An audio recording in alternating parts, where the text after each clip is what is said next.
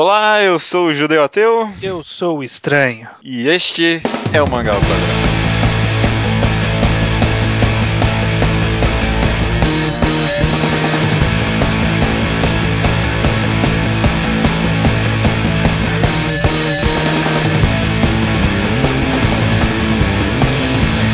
E olá, estranho, olá, olá está pronto para novamente pegar um tema que muito provavelmente poderia e muito provavelmente é tese de mestrado, doutorado de muita gente discutir rapidamente em 30 minutos? Sim, sempre. Por que não? Mais uma vez, como e, sempre, discutir né? como leigos, né, também. Como leigos, somente entusiastas. Então, vamos lá. Dicionário Oasis define. Não, não, tô brincando. Mas você nem introduz o tema. Não, tô brincando. Essa semana falaremos sobre a intenção. in- é, Sobre intenção autoral, né? Sobre intenção de autores nas obras, né? Vamos tentar discutir sobre isso, né? Será que a intenção de autor numa obra é uma técnica válida para você analisar a qualidade de um mangá? Será que a, a intenção de um autor quando faz a obra premissa deve ser contada pra, Hum, analisar um mangá, va- vamos discutir, vamos ver isso. Mas antes, um pouco de. Não, não, não, não tem história dessa vez. Tem um pouco É. de dicionário aí. Você sabe que in- existe esse termo, né? Intencionalidade autoral, Uhum, uhum. que é o termo que a, os estudos literários, né? A teoria literária diz relativo a, a qual quão intrínseco é. Para a crítica literária é o, a intenção do autor, Hum. né? E existem várias vertentes que vêm com relevâncias diferentes a- essa, essa questão. Então, ó, eu, fui- pela minha pesquisa, que eu não, não manjo disso, mas acabei me deparando pesquisando pro, pro programa, existem os neocríticos, o movimento neocrítico, que considera totalmente irrelevante Sim, sim. Qualquer intenção do autor, né? Que primeiro não está disponível, ele- eles partem desse pressuposto, né? Que não está disponível a gente saber qual é a intenção do autor, e mesmo que tivesse, não é desejável você saber a intenção do autor para você determinar qualidade ou o quão bem executada uma obra é, por exemplo. Não sei se tá certo falar isso ou não, mas acho que deve ser a, escola de pensamento, né? O tipo de pensamento que a gente aprende na escola, né? Que é aquele negócio de tipo, uma vez que uma obra foi liberada, né? Uma vez que uma obra é lançada, é- ela automaticamente já não é mais do autor, né? E, tipo, Uhum. não, não levando em conta, sei lá, direito intelectual nem nada disso, né? Tirando isso. Tipo, o- o dever de analisar é algo que cabe totalmente ao, ao espectador ou ao, ao leitor, né? É, eu não, não, não sei se na escola é tanto assim, né? Porque, por exemplo, eu penso em, sei lá, Machado de Assis. A gente nunca deixa de aprender Machado de Assis sem aprender a contextualidade das obras que ele escreveu, né? É, né? Talvez, ah, talvez, bom, não sei se já dá pra soltar isso aqui, mas talvez é porque dê pra eh, considerar do- os dois tipos de análise de uma obra sem ser hipócrita, né? Dá pra você ter os dois tipos de pensamento pra analisar uma obra. Uhum, uhum. É só- então, então, só para deixar então concluído dessa parte, eu vi aqui que tem os Uhum. críticos, a crítica literária psicoanalítica é a que faz o contraponto para essa neocrítica, que eles é, julgam muito a biografia do autor e o estado subconsciente do autor na, na época que ele fez a obra para poder determinar também essa questão de intenção do autor. Então a gente tem esses dois extremos. Hoje em dia eu acho que nem existem essas duas correntes, elas foram evoluindo e se mesclaram em várias outras. Mas a gente tem então esses dois lados, né? Que são essa dicotomia. que todo podcast agora. é, que é o lado das pessoas que falam, não, não importa nada do autor, o que importa é o que está na obra, e o outro que diz, não, importa a obra, o autor, o contexto, importa tudo. Mas acho que, independentemente de que lado você esteja desse debate, acho que é claro que se você analisar no nível cético, assim, conceitualmente falando, intenção original de um autor na obra é algo praticamente irrecuperável. Será que dá pra concordar com isso? É, que se, você se você for parar pra pensar que, que não dá pra você falar com o autor, então realmente ele é irrecuperável, né? Mas mesmo que você consiga falar com o autor, vai, vai muito além disso, né? É, vai, vai muito. Por exemplo, mesmo se você conseguisse falar com o autor, né? Tipo, que, quem garante que ele não está mentindo agora? Né? Exato, né? né? A intenção original, né? A intenção de autor é algo irrecuperável numa obra, né? Você, você nunca vai poder saber exatamente o, autor, o que o autor quer. E, e, e até onde eu entendi das minhas pesquisas, mesmo os, os psicoanalistas, né? Os intencionalistas, eles tendem a concordar com essa ideia, né? O objetivo deles é chegar o mais perto possível da intenção original do autor, mesmo sabendo que é conceitualmente impossível, né? É, é, é, é até. É o que eu falei, né? Não dá pra você falar com o autor, mas mesmo que você conseguisse, não dá para saber se o autor tá sendo honesto e mesmo que o autor esteja sendo honesto, às vezes é alguma coisa subconsciente dele uhum, que fez uhum. ele modificar algum tipo de abordagem específica, sabe? Uhum. E, e, às vezes ele colocou. acabou passando uma mensagem que nem era a intenção dele, né? É algo bem complicado. Uhum, uhum. É, é, é, acaba conversando um pouco com aquilo que a gente falou dos simbolismos, né? Uhum. Então, no, no, episódio de simbolismos, que, que acaba coincidindo bastante com esse tema, que é justamente isso daí, né? Ele pode ter pensado em muita coisa, mas pode ter sido muita. alguma coisa que ele pôs, sei lá, uma forma, um trejeito de um personagem que ele fez subconscientemente, sabe? É, porque a mãe dele não amamentou ele, então ele fez aquilo daquele jeito e ele nem sabe, é, né? Tipo, assim, é, nesse nível. Tipo, é. ou, ou, ele gostava de, de, sei lá, zoofilia, mas sei lá, sabe? Sei, nunca saberemos, sabe? Nunca saberemos. Não temos como chegar na mente do autor e, e ter certeza se ele fez aquilo intencionalmente ou não. Mas mesmo assim, cara, eu, eu, fiquei, eu fiquei eu fiquei pensando nisso, né? Mesmo sabendo que é algo impossível de alcançar, mesmo sabendo que sendo alcançável ou não, é, é, é muito difícil chegar perto, e mesmo às vezes nem é verdade, levando todos esses fatores aí eu me pego muitas vezes como sendo um intencionalista, né? Um psicoanalista de autores. Porque eu, eu juro, eu até voltei para escutar alguns mangás ao quadrado de discussões de, de mangás ao quadrado semanais nossos, né? Uhum. E eu, eu, na verdade, não reparei tanto você, mas eu falo, tipo, muito, porra, mas que que, sei lá, o Kishimoto tava pensando quando fez isso aqui, né? A gente fala muito isso, né? O que uhum. o autor tava pensando quando fez isso? Por que será que ele fez isso, né? A gente leva muito isso em conta quando analisa uma obra, né? Por que será isso? Hein? É, eu, eu imagino que, que tem alguma coisa a ver com o formato da publicação do mangá. Que diferente uhum. do livro, né, que a gente recebe um, sei lá, um calhamaço de páginas concluído. Tá ali a história do autor. Né? Já tá concluída ali. Pode ser que tenham próximos volumes e tal, mas aquele, aquele livro tá concluído. Mas enquanto isso, no mangá, a gente tá vendo o autor construir. E não exatamente a gente, mas muita gente consegue contatar o, o autor enquanto ele tá fazendo aquilo, sabe? A história é meio que ainda tá em construção, então a gente se sente um pouco, talvez, parte do processo de construção, sabe? Hum, não sei, não sei. Porque eu penso, por exemplo, é um exemplo meio besta, por exemplo. é, o, eu, eu, tá, eu tô emprestando One Piece pra minha namorada ler. Uhum. ela tá nos primeiros volumes. E aí eu tava na casa dela, que ela tava fazendo não sei o que. Eu peguei um dos volumes meus que estavam lá e fui olhar aquelas sessões de cartas, né, do, uhum, de One, do One Piece. Piece.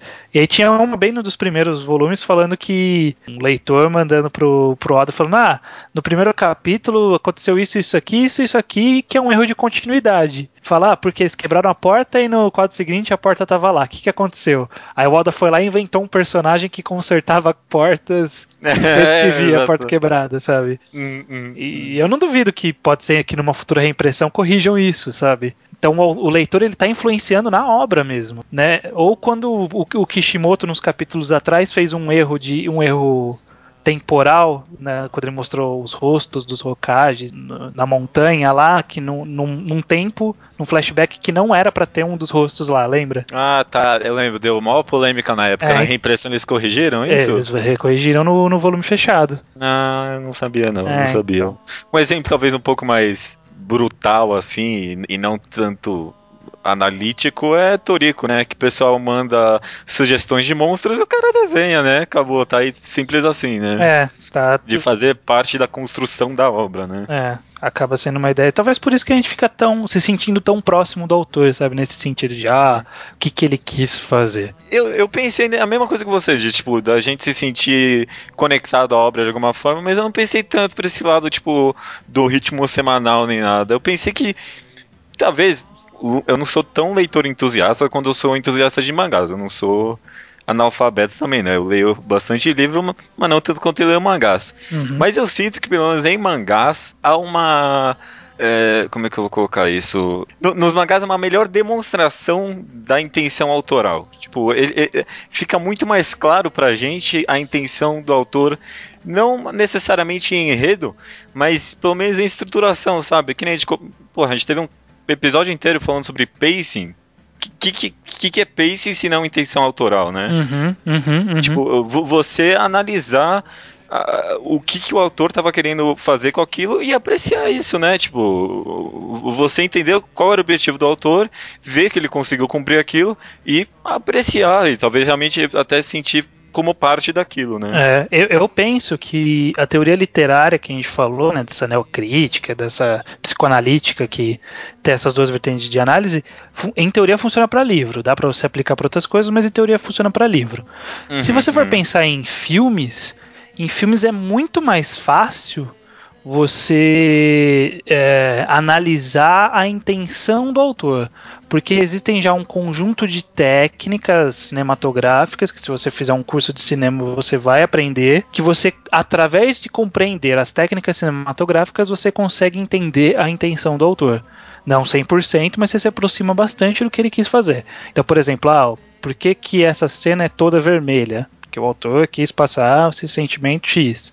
Por que, que esse cara só usa azul? Porque quer contrastar contra o não sei o que, não sei o que. No cinema ele é bem, é bem direto nisso. E o mangá, o quadrinho de uma forma geral e o mangá. Sim, sim, quadrinhos, né? Arte sequencial. Ele é um meio termo ali entre o, entre o livro e o cinema, né? É. Eu, eu, sempre, eu, eu, eu sempre pensei assim, pelo menos que eu, que eu vejo que é o meio do caminho, porque ele, ele junta os dois. Ele tem a, a, sequência visual, só que ele pode brincar mais né, com o formato, e ele tem a parte é, literária também, né? É a estrutura literária, por assim dizer. É literalmente como se você pegasse um livro e colocasse nele todas essas é, todas essas técnicas visuais e de efeito e de não sei o que para serem analisadas como intencionais ou não, né? Uhum, uhum. Então por isso que talvez, né, no, no, mangá a gente consiga chegar um pouco mais próximo do que a literatura da intenção do autor. E hum. mesmo na literatura, né, conforme eu estava pesquisando, eu fico pensando, esse, esse, pessoal, essa corrente literária aí que diz que não, a obra funciona totalmente sem o autor. Eu fico pensando, cara, não, não é, não tem como ser assim. Pensa, sei lá, em A Revolução dos Bichos sem contexto. É. Não faz o menor sentido, é uma obra. E aí, né? Tipo, a alegoria se perde totalmente. Uhum, uhum. É, se bem que eu, eu, eu tava pesquisando sobre isso também, né? Tô pesquisando, né? Isso aí foi algo que eu vi na, na Wikipedia, mas que eu achei interessante, de ter esses três níveis de intenção, né? Tipo, interna, externa e contextual, né? Hum. Intenção interna é algo que se analisa especificamente na obra, né? Coisa que você consegue tirar só da obra. Uhum. Intenção externa é tipo, sei lá, coisas que o autor falou em entrevista. E contextual seria, tipo, exatamente esse caso do. É, da Revolução dos Bichos. Você entender o contexto. Ou de, sei lá, você ler um mangá antigo e apreciar o, o, o que o autor estava fazendo mesmo naquela época, tipo, ah, né? Exatamente. É, se você for parar. Se você for tirar totalmente o contexto da, da obra, fazer a obra viver puramente por si só, cara, você vai matar muito mangá antigo, sabe? Uhum. Que tinha estrutura narrativa diferente, que hoje em dia é um pouco confusa, mas se você, se você ler com a intenção de entender que naquela época funcionava daquele jeito, você releva. Agora, se você quiser trazer para os nossos conceitos atuais, fala assim, ó, esse mangá do Tezuka aqui é totalmente mal estruturado. Porra, não é mal estruturado, era a técnica da época, não existia uma técnica mais moderna, sabe? Um, um exemplo que eu pensei para isso, que eu tenho aqui, é, é Devilman, que eu acho um mangá, tipo, não acho fraquíssimo, mas eu acho meio ruizão, assim. Tem muita. Exatamente, tem muita técnica que eu acho meio brega, meio cafona que o autor usa durante, mas eu pensar na época que foi feito, e ainda por cima eu pensar no contexto de que foi publicado na Shonen Jump, né? Eu penso, porra, mano, na Shonen Jump saiu isso. Tipo, é, dá, dá um, um quê de interessante pra obra, né? Mesmo não sendo tão fã assim dela. É, então. Sei lá, é, é, é, por isso que eu penso que, pelo menos eu, tendo a é, relevar bastante desse lado de, de que existe uma intenção e que ela deve ser considerada de alguma forma. É, o trabalho nosso é tentar entender qual que é a intenção, né? Chegar nela. É, mas você ainda pode, mesmo sem querer analisar a intenção, você pode analisar só, só internamente na obra, não tem problema. É, é não, não é. E, e ambos também não são é, exclusivos, né? Não são ideias necessariamente ex exclusivas. Ah, você pode. se você tiver, se, você tiver, assim? se tiver alguma pessoa que fala não, não pode considerar a intenção do autor. Se você vier com coisas do intenção do autor, a pessoa vai recusar essa informação, sabe? Tudo bem. A ideia de que intenção do autor e não intenção do autor são ideias exclusivas, mas você pode analisar uma obra é, é, tendo a sua própria opinião daquilo, mas considerar em vários pontos intenções autorais, né? Tipo, sei lá. Eu, eu leio o Yasumi Pum Pum. Eu também, o Yasumi Pum Pum, bom exemplo. Tem, tem aquele arco do triângulo lá. O personagem do nada vira um triângulo sem explicação nenhuma. Com certeza é, é, é muito difícil você ter algum tipo de intenção autoral ali, ali para analisar. É uma, é uma análise extremamente pessoal. Uhum. Mas durante toda a obra eu posso analisar várias intenções autorais de pacing, por exemplo, né? Uhum. É, ou você pode eu, contextualizar com outras obras dele e ver mais ou uhum. menos, né? Tipo. Exatamente, exatamente. Esse negócio de, tipo, outras obras que o autor já fez, eu, eu consigo. É, porra, mano, é isso, é isso, é isso. É porque, no caso do, dos mangás especificamente, a gente tem muito pouco contato com o mangaká, né? Então a gente, a gente tem poucas informações da vida dele. Então é difícil a gente aplicar, sabe, o que a gente sabe da vida do autor nas obras, mas a gente consegue aplicar o que a gente conhece do autor de outras obras na, naquela obra, né? Então, uhum. tipo, no caso de, de Oyasumi Pompom é isso. A gente conhece, a gente não conhece o Inazano, nunca conversei com o Inazano. Nem, eu vi uma entrevista dele, mas que tava em japonês, eu não entendi nada. É, e mesmo as poucas entrevistas que tem não, não dizem nada, nada né? É. é da, você já falou isso uma vez, é da profissão, é da profissão. Os caras não revelam. É, mas ainda assim eu conheço conheço o Inuyasano das obras dele. Uhum. Né? Então eu, eu, Às, vezes, às, vezes nem é o mesmo Inuyasano que seria na vida real, mas é o que você precisa conhecer, na verdade, né? Uhum, uhum, exatamente. Por, por, pouco de informação que a gente tem, a gente consegue extrair mais ou menos para onde ele está tentando levar algum tipo de coisa, sabe? A gente pode, a, a, entre aspas, afirmar, tipo, ó, a intenção dele aqui nessa cena foi fazer X porque ele tem um histórico de fazer X, sabe? Hum, hum, não é uma, não é inválido ter essa visão. Assim, a gente nunca vai poder falar com certeza essa é a intenção do autor. Mas a gente pode chegar perto, né? Aí vai, vai, é um pouco subjetivo isso, né? A gente pode se aproximar da intenção do autor. É, é, é, no mínimo, no mínimo, uma análise válida e tipo muito interessante a se fazer, né? Porque às vezes acrescenta para a obra que você está lendo, né? Às vezes você pode Tipo, lá, não, quero, não quero falar assim, mas você pode tipo, forçar uma análise tipo de intenção autoral para você extrair o máximo possível, né? É o que é o que muita gente faz com Bleach. Cara, tem um. Eu, quando eu tava fazendo minhas pesquisas, eu me deparei com um cara. É, é eu vi isso aí que, também. Que o cara ele fez é, 80 páginas uhum, para uhum. analisar a palavra yes de um livro. Ah, e é, não, esse eu não vi, achei que você ia falar de outra coisa. Não, é, Como é que é? É um, livro que chama Ulisses, de um autor James Joyce. Uhum. E um estudioso fez um, um, artigo, uma análise de 80 páginas de um, de um trecho do, da obra que é Yes. Só isso. Isso aqui é só da palavra. Só da palavra, da análise contextual, né? Do, da palavra yes, e ele fez 80 páginas. Sabe? Você pode fazer o que você quiser. É, você pode fazer o que você quiser. Você pode Exato, forçar cara, o que você quiser. É, mas essa questão, então, da, da intenção do autor, né?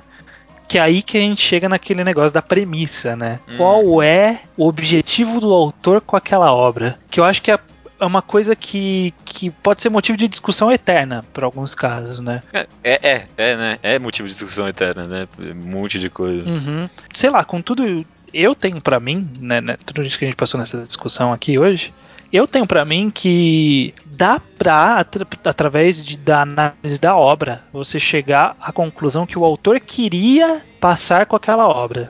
Sabe, você, você ter claramente a ideia do que, que o autor queria fazer. Por exemplo, um caso besta que todo mundo chegaria facilmente a essa mesma conclusão. Bokurano. Uhum. Qual que é a intenção do autor com Bokurano? É fazer um mangá sobre lutas mecha? Acho que não. É fazer um estudo humano sobre o relacionamento do ser humano com a morte? Eu acho que sim.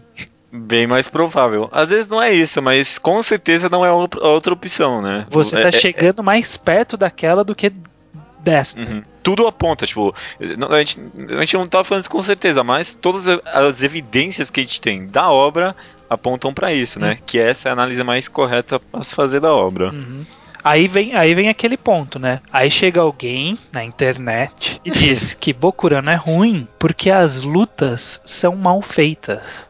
E aí? E aí você responde, não, mas a intenção do autor não era as lutas, não eram as lutas, não é, não, as lutas não importavam para a obra. Pois né? é, mas aí alguém vai chegar para você e vai falar, não, mas que intenção Estou do autor. um pouco me fudendo para a intenção do autor. Eu, essa foi essa análise que eu tive. É. Poder, será que podemos virar para a pessoa e falar, sua análise está errada? Aí que tá. Aí que tá. Eu acho. O que, que você acha? Fala você, Ajuda. Você acha que você pode chegar pra pessoa e falar assim: sua visão desse mangá está errada? É, eu não sei. Uh, você me pegou essa pergunta. Eu não sei se eu.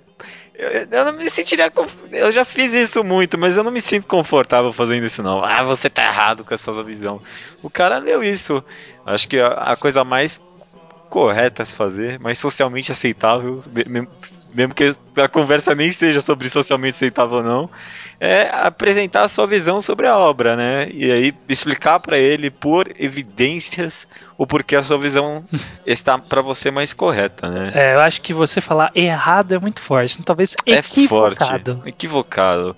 É, é questão de argumento e contra-argumento. Se, se, se, é isso que você considera como relevante para sua análise, então a sua análise está errada, né? Porque é, importância de batalha não tem nada que sustente esse tipo de argumento para Bokurano. Agora, se, se, se não é esse tipo de análise procurando uma obra, não tem nem o que falar, né? Não, tipo, não, não, não tá errado. Né? Uhum. Então, eu, eu também sou. Eu acho que não existe problema em você falar que a visão da pessoa está equivocada sobre aquela obra. Porque. Uhum sei lá, todas as análises textuais, todos os, todos os entendimentos possíveis da obra, todo o desenrolar que o autor fez, levam a crer que a premissa é aquela. Então, se a pessoa está achando que é outra coisa, ela está equivocada. Ela não entende. É, é um daqueles casos que a gente pode falar, você não entendeu a obra. É, é, existe, é, existe gente que simplesmente não entende qual é o objetivo de uma obra. É, tudo bem que muita gente vai responder para isso que o autor não cumpriu com o papel dele de convencer a pessoa de que era aquilo que ela tinha que entender, né? Mas se todo mundo entendeu menos você, amigo, é porque tem alguma coisa errada, né? Exatamente, exatamente. Você tem que, você tem que saber o que procurar na obra. Você não vai chegar em Coco no Rico querendo ver competição de alpinismo sabe? Não, não... Ou, ou, até vai chegar, mas durante a obra o autor vai te convencer que não é isso que você quer, né? É, pode até ser o que você quer, mas não é o que você vai ter ali. E, e você vai saber que não é aquilo. E você tem que saber que não é aquilo. Mas aí vai ter gente que não, provavelmente não vai saber que é aquilo, entendeu? É. é, é, é, é, complicado esse assunto. Bem. Porque teoricamente é, é, é, o papel do autor convencer você, né? É, mas. Vai ver simplesmente aquela obra não era pra você, né? Mas talvez já seja uma resposta válida. Será que é estatístico? Tipo, 90% das pessoas sacaram qualquer ideia. Você não sacou? Será que a culpa é do autor? A culpa é do autor de não fazer essas 10% entender? Não, esse, talvez ele devesse colocar, tipo, uma mensagem assim, né? Vai ver era isso que o Kubo tava querendo fazer com aquela entrevista desde o começo e a gente não tava percebendo, ó. É. Ele tava avisando as porcentagens de análise da obra dele, cara. Olha aí, olha aí. Tá certo, tá certo. Tava avisando, ó, tal tal pessoas vão entender, tal pessoas não vão entender e tal pessoas vão entender nesses níveis aqui, ó. É, é um gênio. É, é um, é, gênio. é um gênio do marketing. Puta que pariu. incrível, incrível. É, então eu só quero uma, uma, última pergunta, que é uma pergunta que tá, que tá rondando esse tema desde hum. a vez que o Leonardo Souza, o companheiro de longa data, perguntou pra gente num outro cast que eu nem lembro qual que era. Hum. Que ele falou: se o autor tem a intenção de fazer um mangá ruim, por ele fazer um mangá, se ele conseguir fazer um mangá ruim, quer dizer que a obra é boa por ele ter atingido o objetivo dele? É um paradoxo, né? Sim, Sim, ele fez a melhor obra ruim de todos os tempos. Eu acho que, é. que se a obra é ruim, a obra é ruim. Ela não é boa só por cumprir o objetivo. Ela cumprir o objetivo é, é o primeiro ponto. As análises qualitativas vão em cima disso. É, na, é, tipo, claro, né? Nenhuma obra é, é só sobre isso também, né? sobre só sobre ou será que é só sobre intenção? Não, né? Não, Nenhuma obra é só sobre intenção autoral. Pois é. Beleza. Por isso que eu, sei lá, gosto de Helter Skelter, porque eu consigo me convencer de que a arte é ruim porque a autora quis. É. Você aceitou. É, é, eu me convenci, é, é isso tá, que importa, tá eu me tá convenci. Tá certo. Na sua análise, totalmente isolada da intenção do autor, você concluiu que a, arte tinha um papel estético intrínseco da obra. Importantíssimo, meu amigo, importantíssimo. é, olha aí. Tá ótimo. Tá bom, tá bom. Sem conclusões.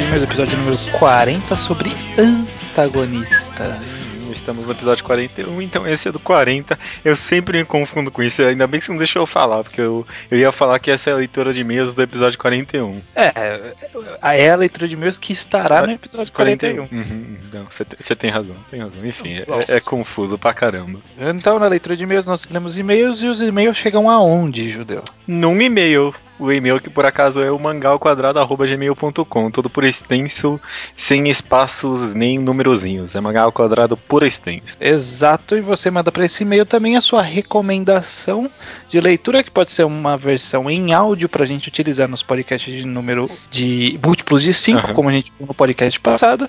Você pode mandar uma recomendação para a gente ler, porque eu gosto de receber recomendação. Eu também gosto, eu também gosto. eu, eu, eu eu gosto mais de dar recomendação. Acho que todo mundo gosta mais de dar recomendação, né? Mas... Se, se você quiser uma recomendação específica para você, mande o seu gosto. Olha. Quais são as obras que você gosta. É uma boa ideia. E a, a gente analisa aqui e te dá uma recomendação. É, eu me sentiria bem com isso também. Maravilha, maravilha. Eu gosto de fazer isso já na vida real. É, então. Todo mundo gosta mais de recomendar. Maravilha. Partindo rapidinho só pros Slowpoke Reports, né? Aquela nossa sessãozinhas de pessoal que envia mangá que recomendou e essas coisas. Tem o Matheus Bacalhau, que diz que leu Pum Pum, Kokonohito, Anime Master Kurosawa, Solanin, Neuro, Mary, Nanatsu, Orange, Hotel e vários outros. Caramba, hein? Olha, criamos bem o menino, pelo Nossa, jeito. Esse aí pegou já, ó, três primeiras já citam os três favoritos meus aí, que é Pum Pum Cocô no Hit ou no Animaster. 10 de 10 aí. Bo bom gosto pra recomendação nossa. Olha aí, muito boa. Tá, tá encaminhado, Matheus Bacalhau. Boa, boa. Inclusive, Matheus Bacalhau, já entrando no tema do podcast, né? No podcast sobre antagonistas. Uhum. A gente já fez um sobre protagonistas, sobre antagonistas. Falaremos um sobre o deuteragonista, será? Não é, não é uma má ideia. Se a gente tiver uma seca de temas, né? É, no futuro. Vamos guardar, vamos guardar. Então, sobre antagonistas, Matheus Bacalhau cita que Jojo é uma série com um bom antagonista eu suponho que ele esteja falando do Dio, é, todo mundo Dio Brando. É interessante, de vez em quando um pouco desenvolvido, mas era anos 80, a gente entende como funcionava aquela época. é, tudo bem. E tem o Psislau, não sei pronunciar isso aí, se você tem ideia. Nem ideia. Entendeu? Mas ele fala de Makashima e de Psycho Pass. No... Não, Makashima do Psycho Pass. Ah, Makashima é de... É porque eu não conheço Psycho Pass, então achei que era... Eu também não. Então, desconheço, desconheço. É, a gente tem essa essa listinha com várias pessoas que mandaram várias coisas, né? Então, por, a, a, seguindo, temos o Zé, que citou o Griffith, do Berserk. Uhum, eu não sei se. É, é meio engraçado, acho que eu tenho uma visão meio contrária ao Griffith de Berserk, eu não sei até que ponto ele é um vilão, assim, exatamente. Mas ele certamente é um filho da puta, como muita gente escreveu ali. Então, todo mundo. E ele é, um, ele é um antagonista também? Ah, não, com certeza ele é um antagonista, isso com certeza. É, vilão é a parte onde uhum. dá para discutir, né? Uhum. Tem o Will Cave que cita. reclamou que a gente não citou antagonistas em Shaman King. É, tem o Raul, que é um, um exemplo máximo de. Na verdade, não o máximo, mas é um ótimo exemplo porque ele, ele é um caso. O mangá é todo baseado assim: existe esse antagonista, e a gente não tem como ganhar dele. Não, não tem, não tem como. Não tem como você juntar poder, juntar o poder dos amigos, juntar todo mundo para lutar, vocês vão perder. Não tem como, ele é muito poderoso. Então eles têm que tentar vencer de outro jeito, vencê-lo pelo coração. Ah, que bonito, mangá. Mais ou menos isso. Mais ou menos isso. A ideia é mais ou menos essa. É. Ele também cita, não é que reclama, né? Mas achou confuso e no final a gente também achou esse negócio de situa situação como antagonista, né? Uma situação do mangá ser algo como antagonista, que foi algo que a gente comentou. É, foi o que eu falei no comentário pra ele, quem quiser ver lá no Mangás Underground, mas é, é, é que antagonista em si é um termo para personagem, né? Assim como protagonista também deveria ser para personagens. Mas esse é um conceito antigo, a gente pode brincar uhum. com ele e fingir que ele se aplica a coisas não tangíveis, quem sabe. O, pop, o próprio Ceslau depois comentou lá numa gatologia, ali retirou um texto, uma citação de Maíra Alsoff, de Betil, fala que um, um, antagonista pode ser um tipo de situação, uma circunstância. Interessante. Uhum, olha aí. Então, então não estávamos tão errados. Não, aparentemente não. Uh, Rubens Sombreiro cita Hisoka e o Rei dos Quimeraentes em Hunter x Hunter, que eu não cheguei até aí, né? O Hisoka eu conheço, mas o Rei não. Anotsu Ishira de Blade of the Immortal, que eu ainda não li, mas já vi outras pessoas falando desses mesmos, esses mesmos personagens. É, eu também não desconheço, desconheço. Eles daqui Dororedoro também tem bons vilões ah, antagonistas. Dororedoro, esse eu conheço, esse eu conheço. Porra, mano. Dororedoro tem ótimos antagonistas, mas é, é, difícil assim você citar um vilão específico, assim, porque o mangá lida muito, muito, nossa, muito mesmo com esse negócio de, de que cada vilão tem um ponto de vista na história. Uhum. Mas 10 de 10, Dororedoro, concordo. O Taka comenta sobre os vilões e os protagonistas no jogo Assassin's Creed, né? Ele, uhum. lá depois, ele teve um, conversei com ele, teve um comentário interessante sobre como os se uma, o jogo fosse feito antigamente, os que são vilões hoje em dia no jogo seriam considerados os protagonistas e os protagonistas de hoje seriam considerados vilões antigamente, né?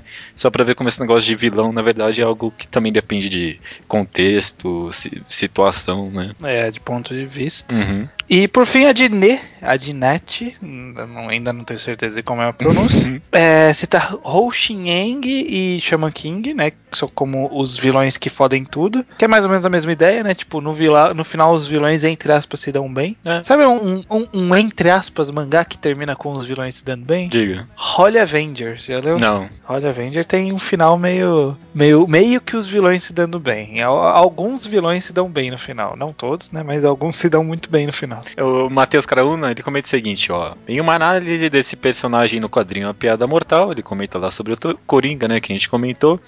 Notei que o Coringa é mais do que um homem extremamente insano. O Coringa pode ser também uma ideologia de liberdade. É, Em hum. certos momentos no quadrinho ele cita a loucura como a liberdade. Lembre-se da loucura. Loucura é a saída de emergência. Uhum. E pergunta se a gente já leu A Piada Mortal. Já leu? Ah, já, já, claro.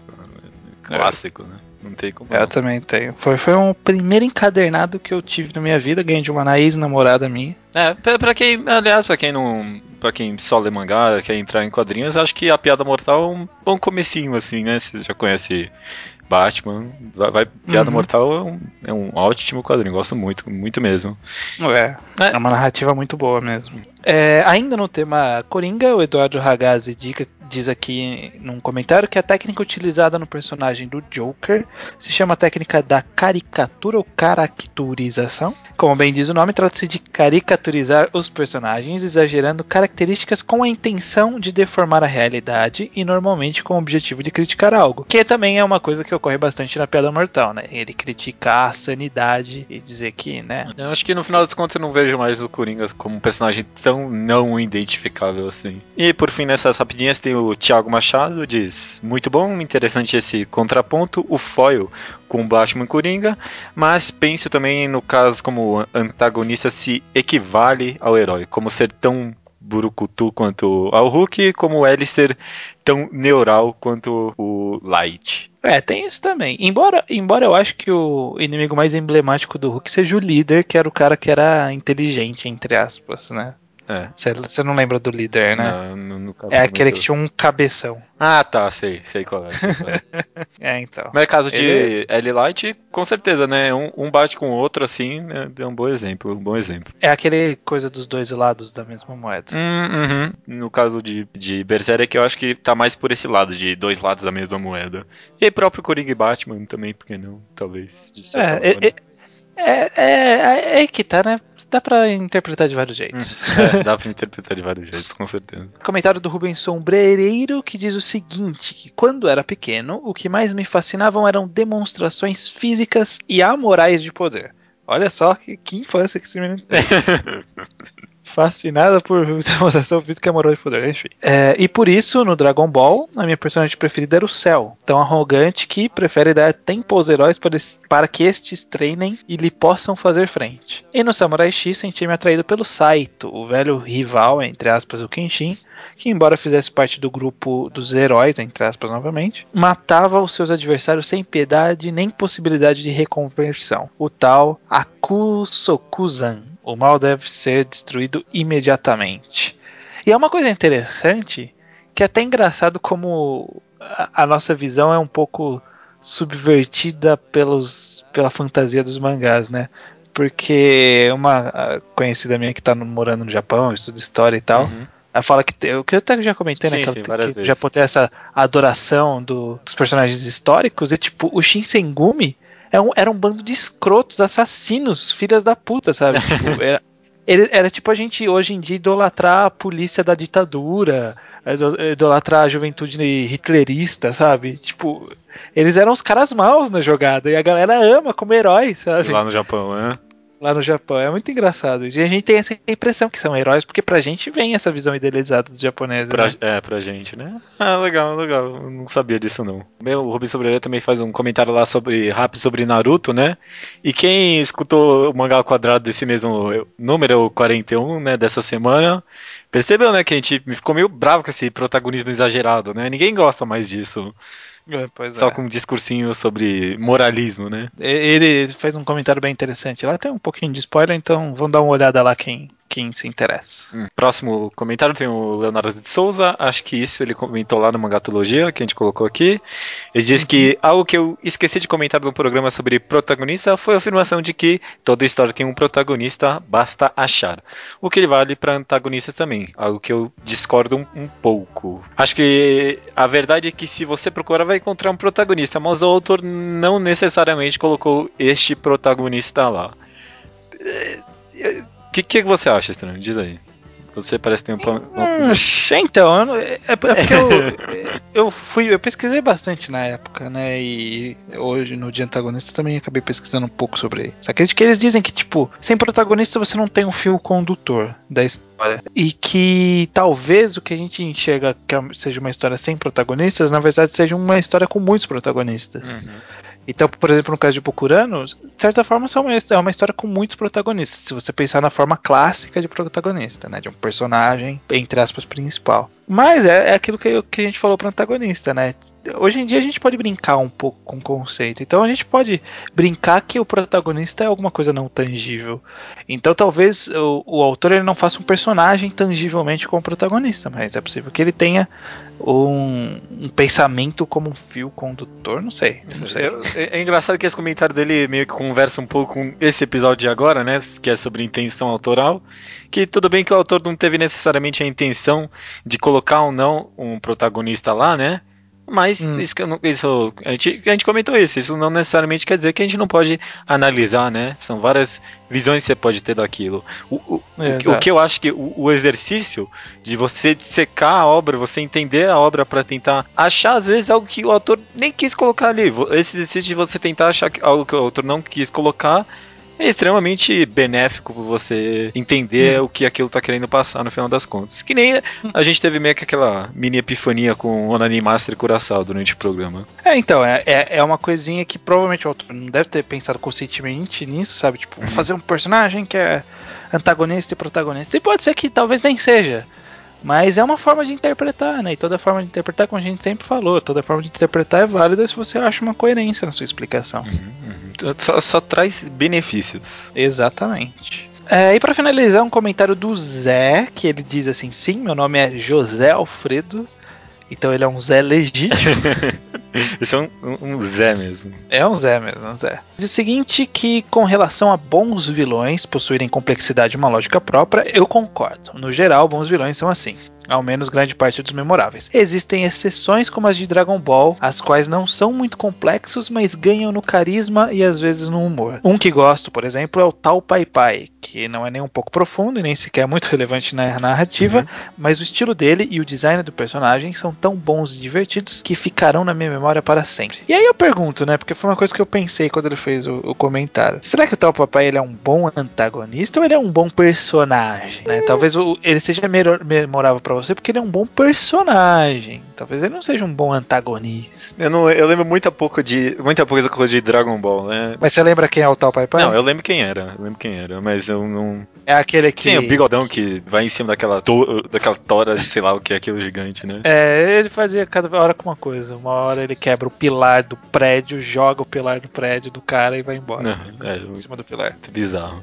É, agora que eu me lembrei que a gente tem que pensar no, no número. negócio do número 1, um, né? Você já estava adiantado aí? Ah, eu tenho aqui com. Só aqui com a Wikipedia aberta eu descobri alguma coisa interessante, mas que não dá para usar. Eu, eu descobri que 41 é um número que é, no México equivale ao nosso 24, tipo, é, é o número que representa a homossexualidade. Ah, a gente já fez a piada disso no 24, né? Então não dá, não dá para reaproveitar, mas a gente pode usar, por exemplo, George Bush foi o 41 primeiro presidente dos Estados Unidos. Porra, pior que a gente tem um podcast com a cara do Bush, assim, pra gente ali. Mas aí pode ser a cara do Bush do, do do, Daquele mangá, do, mangá do Koizumi, né? Do Koizumi. Ótimo, beleza. Olha aí, dá, funciona, funciona. Funciona, funciona Mas vai ser o programa Bush. É, mas beleza, fechou então. Bush não foi muito engraçado. Mas tá, tivemos que forçar. É, porque tem número que é chato mesmo. É, tem número que é chato. O, o próximo a gente vai ter que. Vai ter bastante opção, né? Não, a gente, a gente não tem nem como escolher. Tem que ser o. Vai ter que ser, vai ter que ser aquele. Tem que ser a resposta óbvia. Vai ter que, que ser. ser. Senão vamos falar que a gente não é que a gente. Vamos ver. Próximo vídeo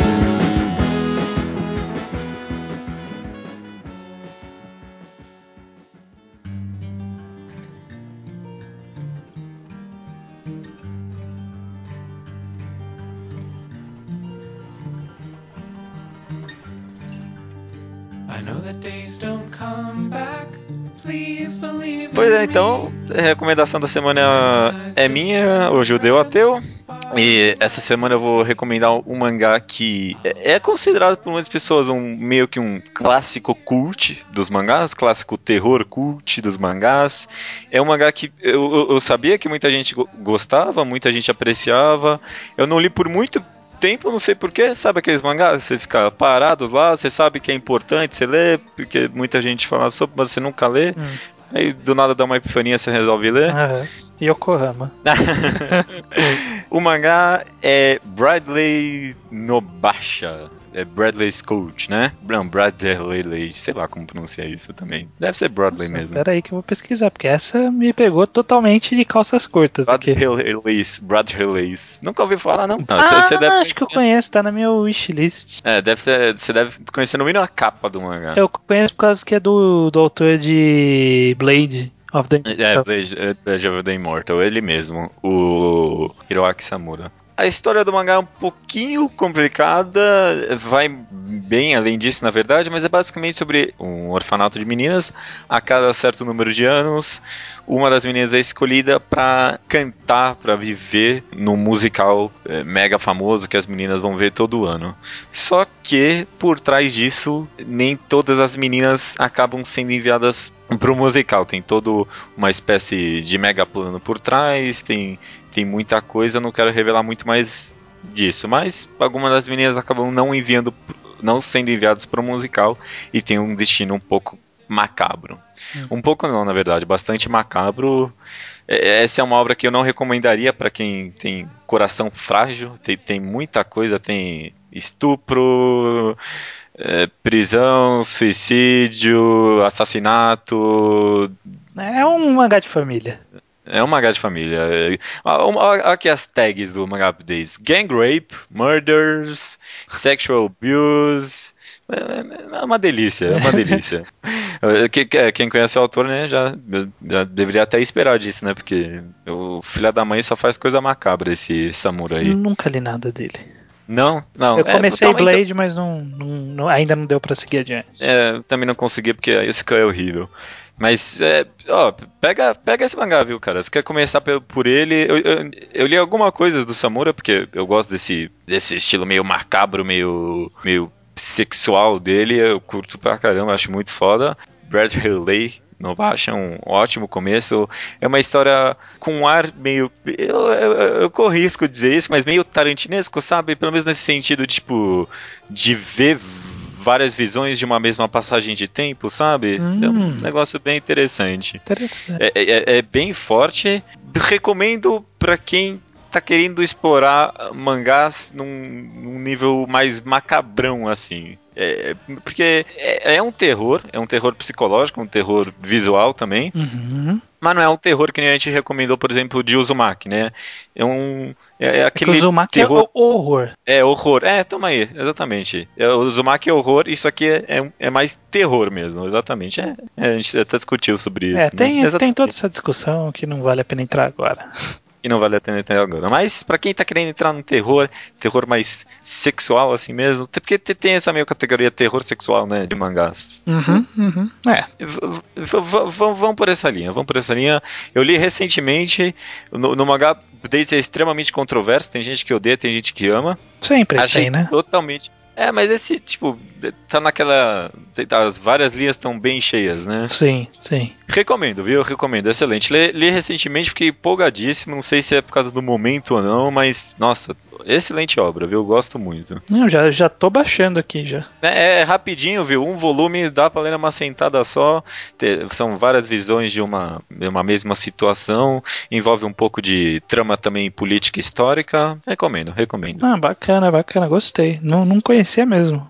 Quer dizer, foi um, alguma, alguma vez eu me deparei com ele, achei interessante, cliquei em uh, Add to my wishlist e ah, ficou lá. Ficou lá, é, ficou no limbo, né? É. O famoso limbo, o famoso limbo. sei como é. Tá, tá, vou, vou, ler também. Acho que é isso, né? Mais alguma coisa para comentar? Dá, porque eu não tenho nada para acrescentar, porque eu não li, então. É só quem tem coração fraco assim, porque eu, eu sei que tem muita gente que é, é, daquela linha que tem estupro eu não quero ler, sabe? Então. Sabe que eu, nem chegue perto. Eu fico um pouco perturbado quando uma história tem estupro. Eu, é, uma, é uma das coisas que me deixa bastante chocado. Em qualquer história. Estupro ou sexo forçado. Sabe? Tipo, ah. tipo uhum. ensaio sobre a cegueira, assim. Puta, eu fico. Fico doido. É, então, tem bastante nesse mangá, mas tipo, não é gratuito, sabe? Tem uma certa justificativa. Não, ali. é.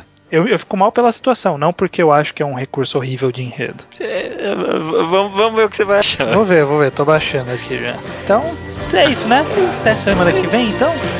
Ah, até semana que vem. Isso aí.